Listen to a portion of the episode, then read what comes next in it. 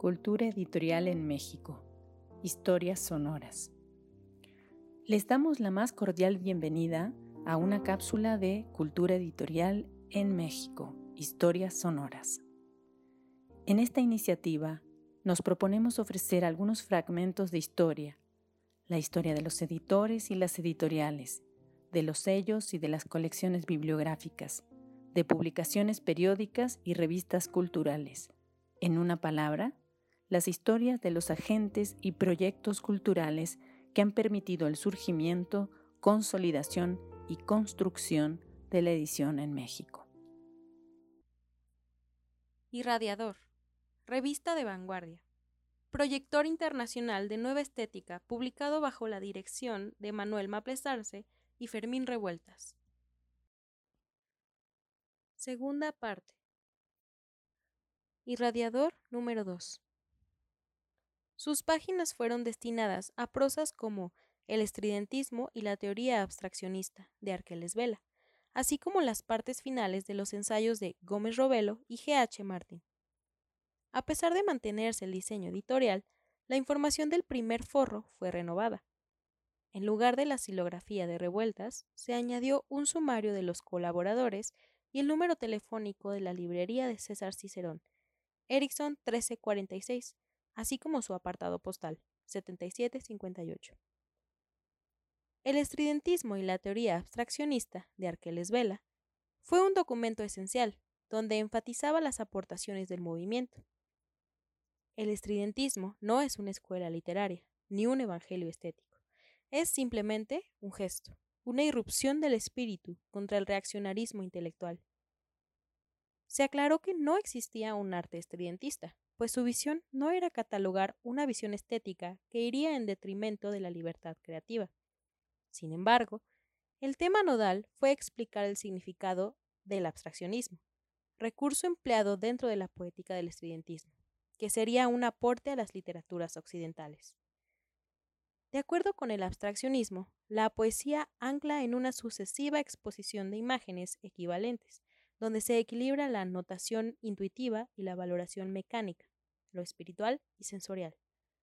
El abstraccionismo demanda una poesía sincera, sin ordenar la emoción que es siempre desordenada. Lo real y lo natural en la vida es lo absurdo, lo inconexo. Nadie siente ni piensa con una perfecta continuidad. Vela concluye. Los que confunden al estridentismo con otras tendencias actuales, con una teoría estética, no han leído nada de estridentismo, ni de las otras manifestaciones literarias. Gonzalo Deza Méndez, uno de tantos seudónimos de José María González de Mendoza, desplegó su caligrama La marimba en el patio, con frases escritas a máquina que representan los tendederos de una vecindad con ropa al sol. La parte artística, además del diseño de revueltas para el buen tono, en la portada apareció un fragmento del fresco Los Mineros de Diego Rivera, que decoraba los patios de la Secretaría de Educación Pública.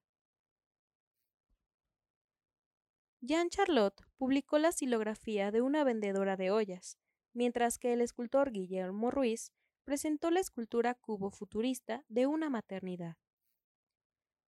De los avisos al final de la revista, se removió el de la casa de la radio y se colocó el anuncio de la librería de César Cicerón.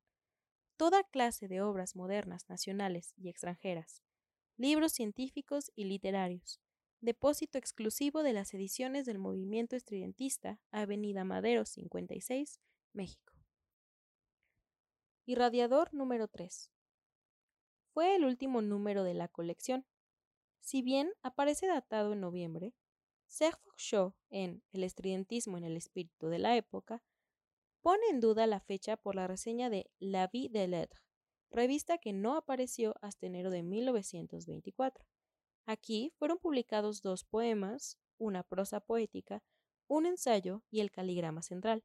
También se presentó la nueva sección Notas, Libros y Revistas, que había sido incluida en el número 3 de actual.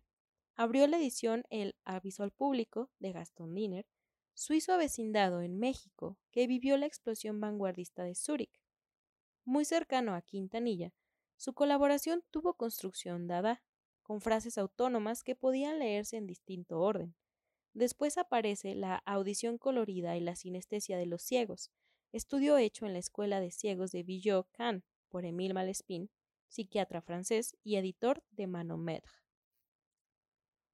Las páginas centrales presentaron el caligrama Solsticios Sud número 2 de Polo As, Pedro Echeverría, el primer poema pentagramático en castellano donde se insertaban palabras con particiones aleatorias que, unidas, conformaban los vocablos dancing and descending o electro dancing, opio, oro, opio.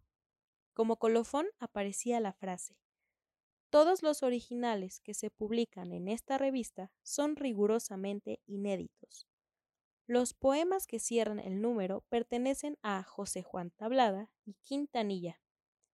Desde Nueva York, Tablada envió Supradimensional, versión que jamás fue incluida en poemarios posteriores, a pesar de anunciarse como parte del libro Intersecciones.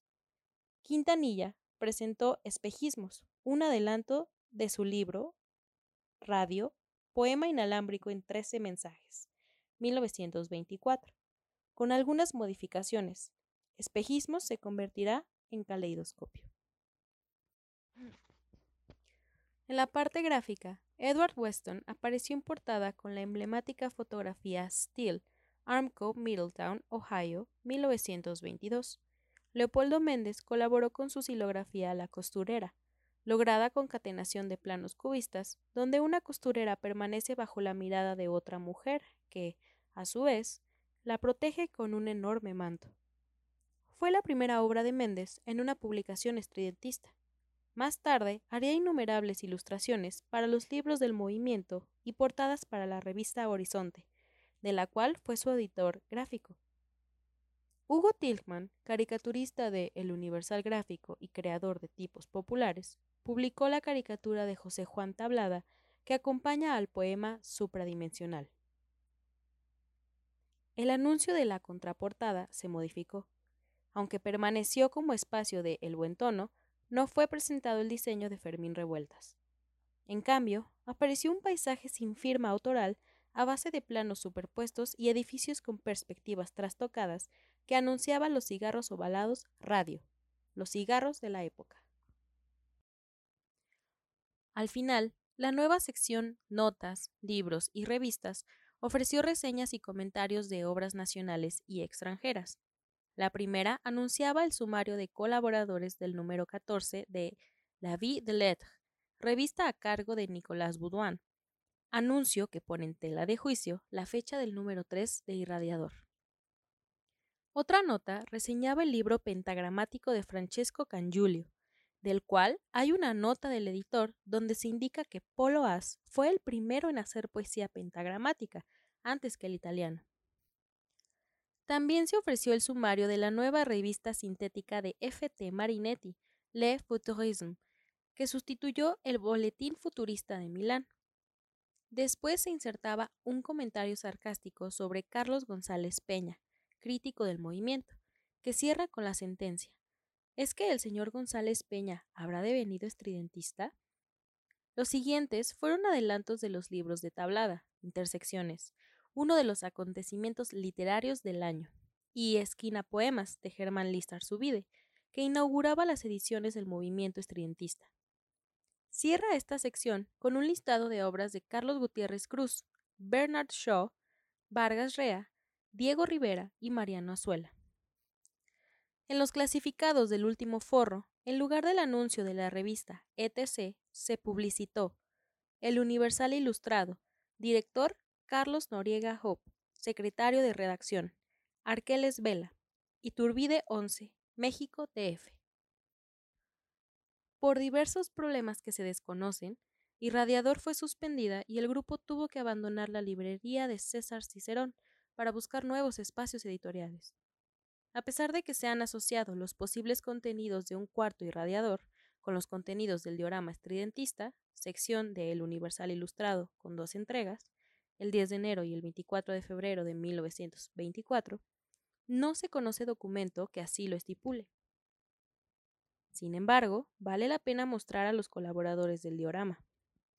En el primero aparecen poemas de Salvador Gallardo, Jorge Luis Borges, Nicolás Boudouin y Salvador Reyes, ilustrados con el retrato de W. Kennedy, de David Alfaro Siqueiros y una silografía de Nora Borges. El segundo contiene poemas de Alfonso Muñoz Orozco, Rafael Lazo de la Vega, Vicente Huidobro, Pedro Garfias, acompañados con obras de Walt Kuhn y María M. de Orozco. Irradiador ha sido uno de los ejercicios de vanguardia más complejos y propositivos del estridentismo. Además de haberse concebido cuando el grupo estaba ya constituido, reunió entre sus páginas a un sinnúmero de intelectuales y artistas, tanto mexicanos como extranjeros, que intercambiaban materiales con el grupo. Con un discurso atrevido en sus escrituras y su propuesta visual, se constituyó como un laboratorio de auténtica estética vanguardista, donde la ilustración, la silografía y el diseño representaron el tiempo cambiante de los veintes, así como la construcción de los lenguajes de ruptura que permeaban diversos países de Europa y América Latina. Si a la escucha le interesa saber más acerca de la revista Irradiador, le sugerimos se dirija a las obras que sirvieron como bibliografía del texto leído. Entre ellas se encuentran Irradiador, revista de vanguardia, proyector internacional de nueva estética publicado bajo la dirección de Manuel Maplesarse y Fermín Revueltas, por Evodio Escalante y Serge Fouchot, edición facsimilar, México, Universidad Autónoma Metropolitana Iztapalapa, año 2012. E Irradiador, revista de vanguardia, proyector internacional de nueva estética, publicado bajo la dirección de Manuel Maplesarse y Fermín Revueltas. México, tres volúmenes, septiembre, octubre y noviembre del año 1923. Expresamos nuestra gratitud a los investigadores y profesionales del mundo del libro y la edición por la elaboración de los textos de estas cápsulas. También agradecemos a la Secretaría de Cultura de México y a la Fundación para las Letras Mexicanas. Entre 2018 y 2019, ambas instituciones patrocinaron la iniciativa Cultura Editorial de la Literatura en México, CELITMEX, en la que participó activamente Jorge Mendoza. De aquella iniciativa deriva una parte de los contenidos empleados en este nuevo proyecto. Los invitamos a seguirnos en Cultura Editorial en México, Historias Sonoras. Gracias por su atención.